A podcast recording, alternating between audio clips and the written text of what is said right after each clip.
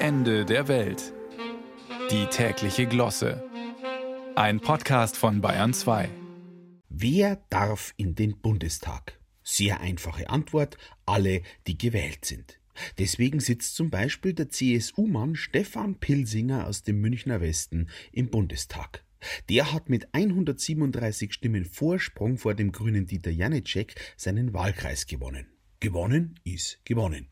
Das hatte allerdings zur Folge, dass 16 Abgeordnete aus anderen Parteien Ausgleichsmandate gekriegt haben. Darunter sogar eine Linke.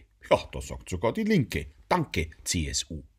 Hätte dieser Janicek im Münchner Westen ein paar Stimmen mehr gehabt, wäre der Bundestag um 17 Sitze kleiner, was jetzt definitiv keine Wahlwerbung für ihn sein soll. Aber so gibt es im aktuellen Bundestag 17 Abgeordnete mehr, die alles dafür tun werden, damit sie auch im nächsten Bundestag wieder mit dabei sind. Insofern ist eine Wahlrechtsreform eine schwierige Angelegenheit.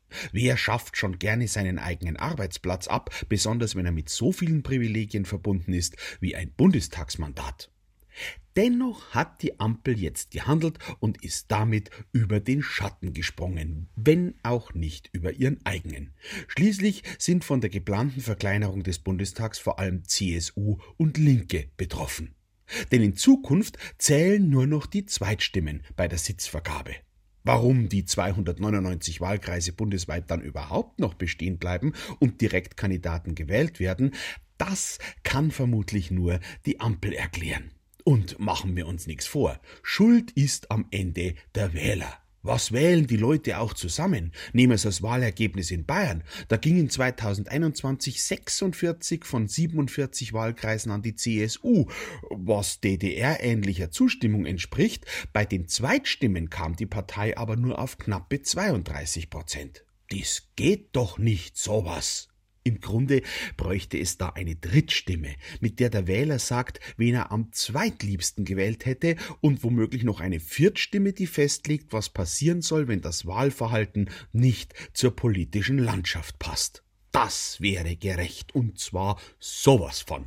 Oder man macht's gleich so wie bei der bayerischen Kommunalwahl. Da hätte dann jeder Wähler 630 Stimmen, so viele wie es Bundestagsmandate gibt, und kann nach Belieben kumulieren und panaschieren. Bloß verzählen darf er sich nicht. 631 Stimmen vergeben, ungültig. Und die Auszählung der Stimmen dauert vier Jahre, also bis zur nächsten Bundestagswahl. Ich persönlich glaube ja eher, der wahre Grund, warum der Bundestag schrumpfen muss, ist ein anderer. Die Ampel braucht den Platz im Bundestag für ihre Regierungsbank.